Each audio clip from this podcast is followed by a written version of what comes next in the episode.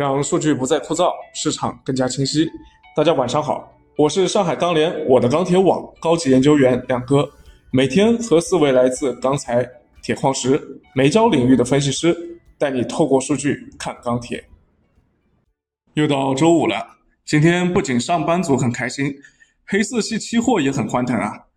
各品种主力合约收盘前都出现了一波拉涨，不知道是不是听了亮哥昨天的分析呢？言归正传啊，今天国内建筑钢材价格延续涨势，我相信现在大家比较关心的是，东北和西北已经出现了大范围的降雪和降温天气，那么北方钢材南下的这个情况现在怎么样呢？南方主要市场的现货资源又是否存在库存压力呢？我们首先来咨询一下 MySteel 建筑钢材分析师曾亮。好的，主持人。啊，正如主持人前面所说，今天国内的一个建筑钢材价格稳中有涨。现主要城市的一个螺纹钢均价是四千一百七十四元每吨，较上个交易日是上涨了十五元每吨。MySteel 螺纹钢价格指数四千一百九十七，较上个交易日上涨十三。分区域来看的话，分化的还是比较明显。华东、华北、华中、华南、西南地区的一个价格小幅上涨。而东北、西北地区因为大雪冰封，下游需求逐步停滞，导致价格逐步趋于平稳。资源方面，目前华东及南方地区的一个建筑钢材现货资源消化的都比较快，然后现货库存比较少。但是近期西北材及东北材南下的一个节奏有所加快。目前华中西南市场来自于西北地区的一个建筑钢材的一个资源开始增加。而华东地区的山东、上海、杭州等地也陆续有东北材的一个到货。嗯，对于接下来的一个行情，考虑到目前黑色期货价格表现仍仍然较为坚挺，呃，建筑钢材现货资源消化较快，钢厂拉涨价格的一个意愿也比较强，所以短期现货价格可能还会继续冲高。但是考虑到一个季节季节性的一个因素影响，下游用钢需求大概率逐步转弱。北材南下一个节奏加快，市场对于高价资源那个抵触情绪增加，所以建议十一月下旬开始还是要注意防范现货可能出现的一个高位回落的风险。目前来看，南方市场经过前几周的连续降库之后，库存偏少，所以短期来说还能够承接北方过来的钢材。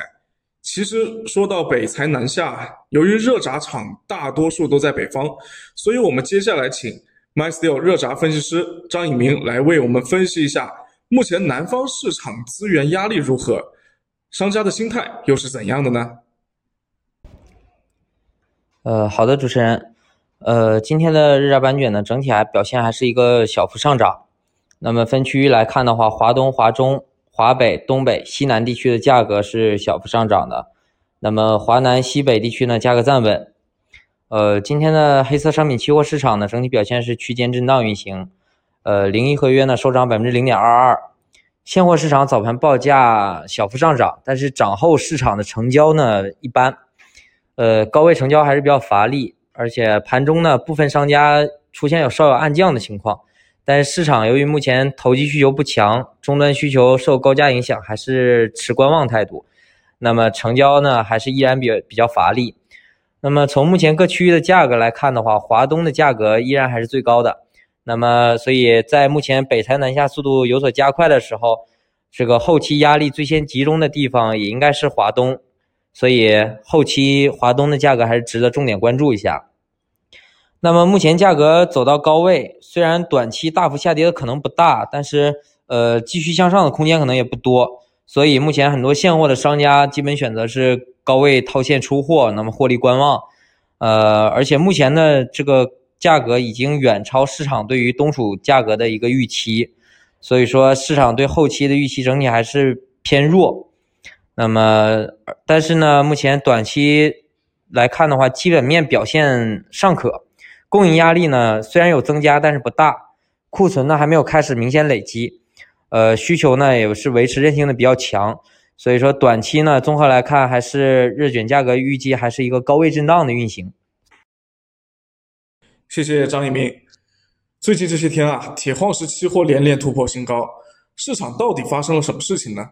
下周来看又会有怎样的变化？我们来请教一下 MySteel 铁矿石分析师于晨。近期在下游高需求和钢厂高利润、高开工的刺激下，铁矿石价格由弱转强。同时，供应的不稳定性增加，以及采暖季限产政策宽松，导致了铁矿石的基本面也有原本的过剩转向偏紧的预期。尤其今日港口库存继续下降二十六万吨，给了市场挺价的信心。下周来看，由于国外港口检修影响，发运量仍有下降可能性。而需求方面，部分高炉复产和新增产能投放，铁水产量有进一步增加的趋势，因此港口去库幅度可能较本周进一步扩大，对框架提供有力支撑。不过需要留意一下天气带来的一些需求影响。近日北方部分地区降雪，开始对下游开工造成影响，南方冷空气到来也将逐渐步入冬季，下游需求转弱对情绪的影响，可能需要密切留意一下。谢谢余晨，也就是说，铁矿石短期确实是有基本面支撑的。那接下来我们连线 MySteel 煤焦分析师熊超，焦炭午后盘面大涨，熊超你来为我们解释一下这背后的逻辑是什么吧？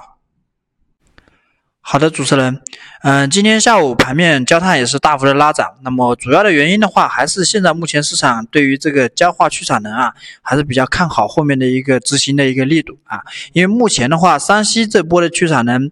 主要在体现在这个长治这边还有很多没去的啊。预计的话，在本周跟下周会有一个比较集中的一个去产能的。执行啊，包括河南这边的话，目前确定的有大概有三百万左右，可能会在月底或者月初这边也会淘汰。另外的话，河北这边的一个去产能预计也会在。这个今年也有落落地的这个可能性。那么总的来说啊，就未来一段时间内的话，整个焦炭的一个去产能的节奏可能还会继续的持续下去啊。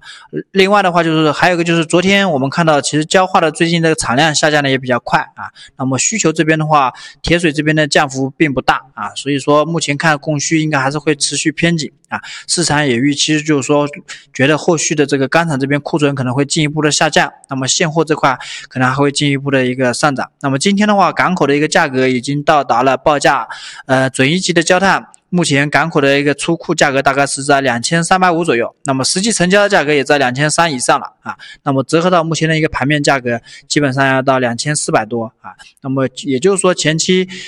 盘面的价格基本上是平水的一个状态，那么今天拉涨完以后呢，可能会有个小幅的升水，但是后续我们预期现货价格还会有一个继续上涨的一个可能性啊，所以短期看的话，双焦这边应该还是会偏强震荡的。好，谢谢各位。可以看出啊，此前亮哥说的螺纹钢带动热轧和铁矿石运行的一拖二的格局呢，有一些变化。热轧自身的基本面还是比较平稳的，依然会跟着螺纹钢走。而铁矿石短期因为到港量的下降和高炉的复产，还有一些新的投产，所以自身的驱动力有所增强。螺纹钢目前来看呢，还是呃短期会往上冲一冲，但是随着后期南方市场消费的下降，以及北方材的到港，库存回升可能也就是这么两周的事情了，所以大家要特别注意。另外呢，焦炭方面现货价格已经升水了，期货估计也得跟上去。所以估计最近还是得继续冲高，所以这最近这几个品种大家可以看得出来啊，这个趋势方面的话可能会有一些差异，呃，而且特别是对于后期的这个看法的话，会有一些呃需要注意的地方。那可能有一些品种短期来说会表现得更强一些，但是呃大家要关注的就是这个拐点是到底什么时候会到啊。谢谢各位收听今天的节目，我是上海钢联我的钢铁网高级研究员亮哥。如果大家喜欢我们这档节目，请动动手指点赞并且加关注，